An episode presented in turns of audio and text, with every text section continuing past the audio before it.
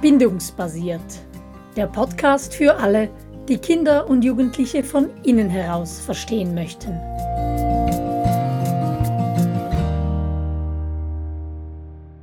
Was Kinder und Jugendliche wirklich und unbedingt brauchen, das sind Gefühle.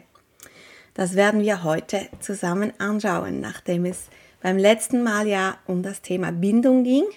Und wir werden sehen, ähm, dass Bindung und Gefühle ganz eng miteinander verbunden sind.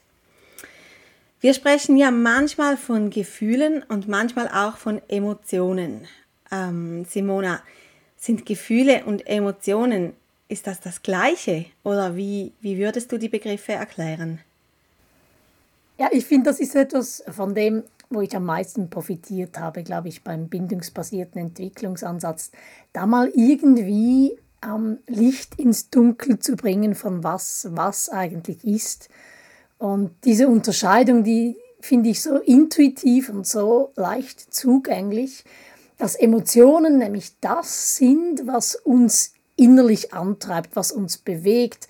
Ähm, das hat sehr viel mit Biochemie zu tun. Da spielen die Synapsen, die Hormone etc. Ein, eine Rolle. Also das, diese Energie in uns, es heißt ja auch Emotion, Energy in Motion, das ist das, was unbewusst abläuft. Und das passiert uns einfach.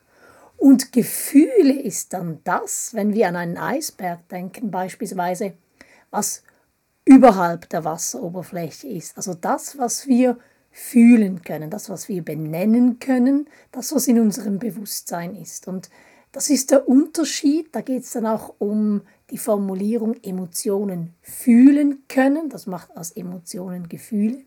Das ist der große Unterschied dieser beiden Begrifflichkeiten. Ja, das ist super, das Bild mit dem Eisberg. Ähm, ich habe mich früher immer gefragt, ja, Emotionen, wir werden bewegt, hieß es. Zu was werden wir denn bewegt? Ähm, und mittlerweile weiß ich, da gibt es eine ganze Liste davon und das wird dann auch ganz praktisch im Alltag sichtbar.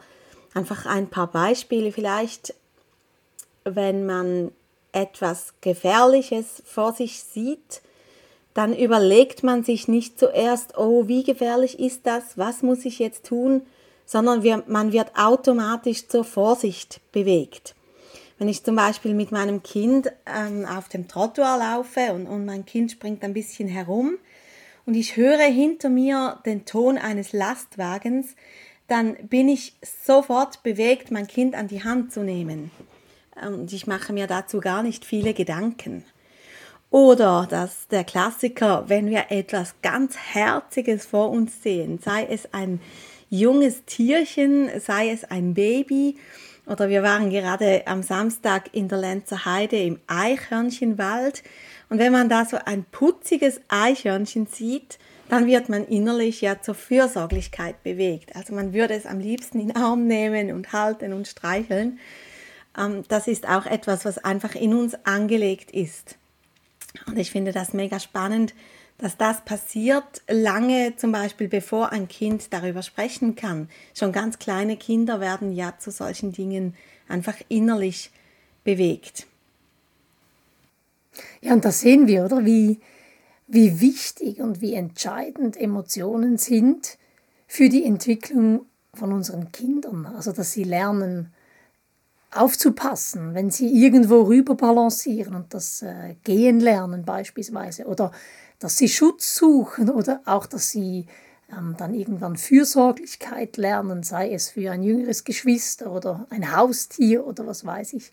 Dass diese Emotionen spielen so eine große Rolle in unserer Entwicklung. Und wenn wir aber in der Geschichte zurückblicken, in den letzten paar hundert Jahren, seit der Aufklärung vielleicht, mit der Industrialisierung noch mehr, äh, sind Emotionen so ein bisschen an den Rand gedrängt worden oder so den Frauen zugeordnet, den Kindern zugeordnet. Ja, die muss man einfach im Griff haben. Das ist so ähm, eine, eine wie in der Arbeitswelt, oder da sollte man die Emotionen möglichst keine Rolle spielen und man sollte möglichst nicht emotional werden. Und wenn wir die Welt durch die Brille des bindungsbasierten Entwicklungsansatzes anschauen, dann spielen Emotionen eine wahnsinnig wichtige Rolle.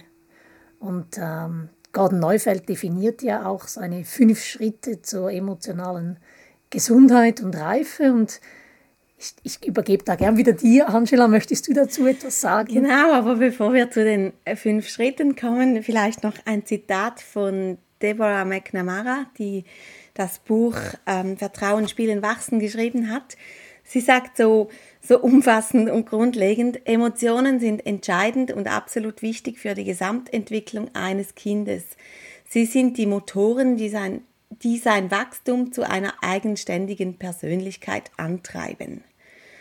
Und ähm, wie diese Motoren eben wirken und dieses Wachstum, das zeigt sich dann in diesen fünf Schritten.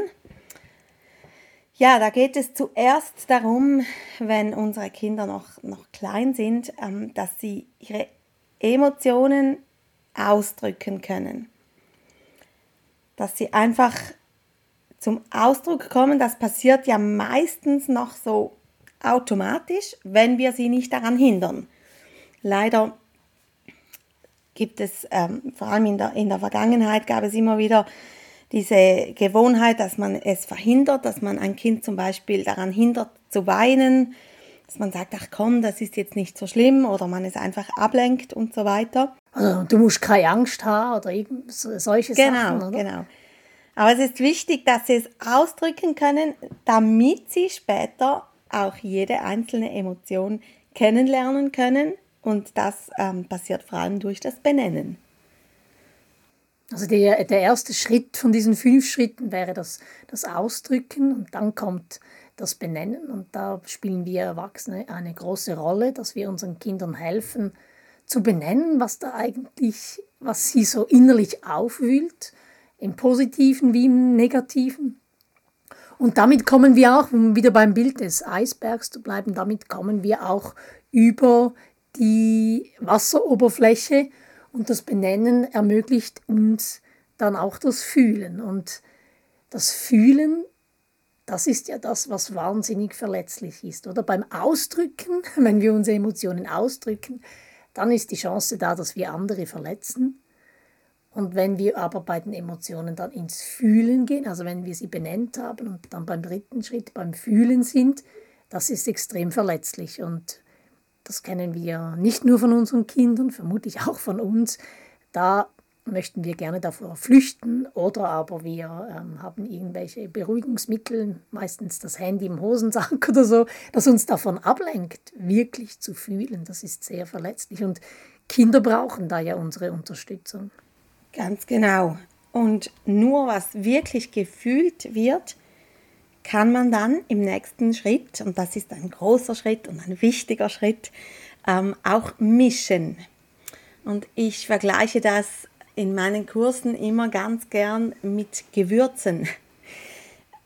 Ich sage dann immer. Die italienische ja, Gewürzmischung. Genau, genau. Wenn ich mein Leben lang nur eine Gewürzmischung verwende, dann kann ich die einzelnen Gewürze ja gar nicht auseinanderhalten. Wenn wir dann wenn mir dann jemand Oregano unter die Nase hält, dann weiß ich nicht, was das ist, weil ich nur die Mischung kenne. Deshalb ist es eben wichtig, dass man jedes Gewürz einmal einzeln probiert hat und erst dann mischt. Und so ist es mit den Gefühlen eben auch, dass die Kinder sie benennen und fühlen können. Und dann, das ist ja der große Entwicklungsschritt, der meistens so zwischen dem fünften und siebten Lebensjahr oder bei sensiblen Kindern auch erst zwischen dem siebten und neunten Lebensjahr stattfindet, wo der sogenannte präfrontale Kortex seine Arbeit aufnimmt und die Gefühle gemischt werden können. Du hast jetzt gerade Kinder in diesem Alter, Simona. Spürst du oder siehst du etwas davon? Oh ja, meine Vierjährige, die ist noch weit entfernt von diesem Schritt. Ähm, mein Siebenjähriger, der ist da drin und meine Neunjährige, der gelingt das schon sehr viel besser. Spannend ist ja aber, das ist ja nicht so, dass das äh, einsetzt wie ein Schalter, der umgedreht ist und dann bleibt er da. Ich merke es ja bei mir selber auch, wenn meine Gefühle intensiv sind, also meine Emotionen, um jetzt bei den richtigen Begriffen zu bleiben, wenn meine Emotionen intensiv sind und ich mich wirklich ärgere oder ich wirklich irgendwo an eine Grenze komme, dann ist es eine richtige Meisterleistung, wenn ich es schaffe, diese Emotionen zu mischen. Und vielleicht müssen wir hier jetzt mal erklären, was wir mit diesem Mischen genau meinen. Das ist nämlich etwas, was ich auch so genial an diesem Ansatz finde. Es geht nicht darum, wenn man in einer Depression ist oder traurig ist oder wenn man viel Wut empfindet, diesen, diese Wut irgendwie zu regulieren oder in den Griff zu bekommen oder mit dieser Traurigkeit oder irgendwie was, da irgendwas zu schrauben, sondern der Clou an der Sache ist, das ausgleichende Element zu finden.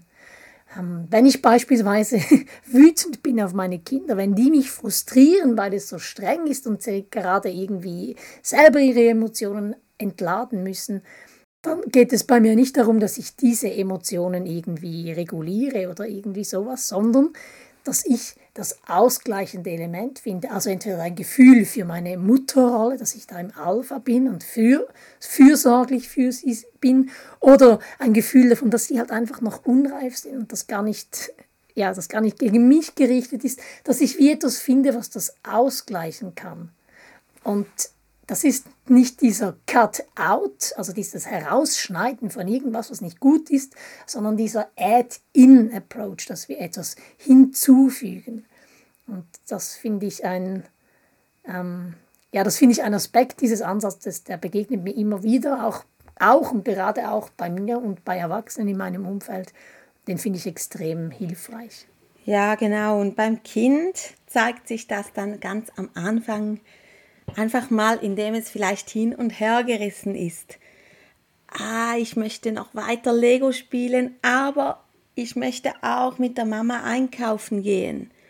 So dieses Hin und Her gerissen sein bei oberflächlichen Sachen, das sind so die ersten Schritte. Und dann werden sie tiefer und es geht um, um Dinge, die, die näher ans Herz gehen mit, mit der Zeit. Und dann ähm, im Laufe der Jahre passiert es noch einmal, dass man das Gefühl hat, man sei wieder in die Kleinkindzeit zurückgesetzt mit seinen Kindern. In der Regel am Anfang der Adoleszenz, der Pubertät, verlieren sie noch einmal ihre gemischten Gefühle. Und man hat dann wirklich manchmal das Gefühl, man sei jetzt wieder im Trotzalter. Aber das ist normal, das gehört dazu. Da wird noch mal einiges im Gehirn umgebaut. Das ist eine wichtige Phase, wenn auch anstrengend für uns Eltern. Und danach, wenn sich alles so entwickelt, wie es sein sollte, ähm, dann kommen diese gemischten Gefühle vertieft zurück. Dann kommt plötzlich auch das Reflektieren, sich in der Umgebung sehen. Dann bekommen die jungen Leute ähm, eine Sicht dafür, zum Beispiel, was denken andere, dass ich denke, dass sie denken über mich, zum Beispiel. Solche Sachen werden dann plötzlich möglich. Oder auch die, der innere Zwiespalt, die innere Dissonanz, ähm, mit sich selber in, in Diskussion sein. Meine Tochter sagte damals mal zu mir, ich, ich habe Angst, dass etwas mit mir nicht stimmt, weil ich in mir drin diskutiere und zwei verschiedene Standpunkte habe. Und ich konnte sie dann beruhigen und sagen, nein, mit dir ist alles gut. Du hast nur einen, einen Reifungsschritt hinter dir und, und bist jetzt in der Lage, verschiedene Standpunkte in dir drin anzusehen und, und selber eine Meinung zu entwickeln. Es ist absolut spannend, Teenager in dieser Phase zu beobachten. Genau, das zeichnet sich bei mir so langsam ab, wo du vorhin gefragt hast, wo meine Kinder stehen mit ähm, in der Entwicklung. Das kommt so langsam bei der Neunjährigen, glaube ich. Tief Luft holen. genau. genau, genau. Aber es ist eine spannende ja. Zeit. Ja, wir haben gesehen, ähm, dass Gefühle verletzlich sind. Es ist nicht so einfach zu fühlen und, und Gefühle zu zeigen und es ist in unserer heutigen Zeit ja auch nicht überall so willkommen. Was hilft unseren Kindern denn dabei, wirklich fühlen zu können und ein weiches Herz zu behalten? Ja, falls du die Frage mich stellst, sie brauchen einen, einen sicheren Raum. Ähm, und dieser sichere Raum, das ist nicht ein schallsicherer Raum oder so sicher gemeint, sondern das muss ein emotional sicherer Raum sein, wo es Platz gibt für diese Gefühle, Also für diesen Schritt von den Emotionen übers Benennen ins Fühlen zu kommen, wo sie nicht verurteilt werden, wo sie angenommen werden, so wie sie sind und wo sich die Eltern auch nicht, also die Rolle liegt hier bei den Eltern, ähm, wo sich die Erwachsenen auch nicht mitreißen lassen von diesen Gefühlen und irgendwie zu fest verwickelt werden darin, sondern den, einfach den Raum bieten können. Das ist jetzt okay, so wie du dich fühlst und du darfst das hier fühlen. Und das kommt natürlich nicht nur den Eltern zu, in einem ersten Schritt schon, aber ich würde mir natürlich auch für die Schulen viel mehr solche Räume wünschen, ähm, wo sich Kinder geschützt fühlen, um ihre ähm, Emotionen zu fühlen und dann nicht ausgelacht werden oder so. Ja, genau. Und damit ähm, schlagen wir quasi die Brücke zum letzten Mal, wo es um die Bindung ging. Ähm, die Bindung gibt diesen Raum, diese Sicherheit, dass man ähm, sich verletzlich zeigen kann und Gefühle fühlen kann. Wichtig dabei ist aber, es geht nicht so sehr darum, was wir über die Bindung denken, sondern es ist entscheidend, ob das Kind sich gebunden, das heißt nahe und verbunden fühlt. Und das kann ja durchaus ähm, auch einen Unterschied ausmachen, wie wir es wahrnehmen und ob sich das Kind wirklich gebunden und nahe fühlt.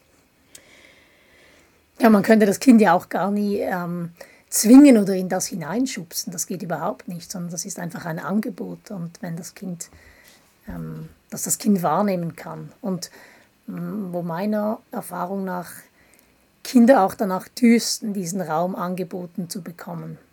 Genau. Damit sind wir wieder beim Gärtner, gell? der einfach hegt und pflegt und das Wichtigste und, und Beste zur Verfügung stellt, damit eben Wachstum geschehen kann.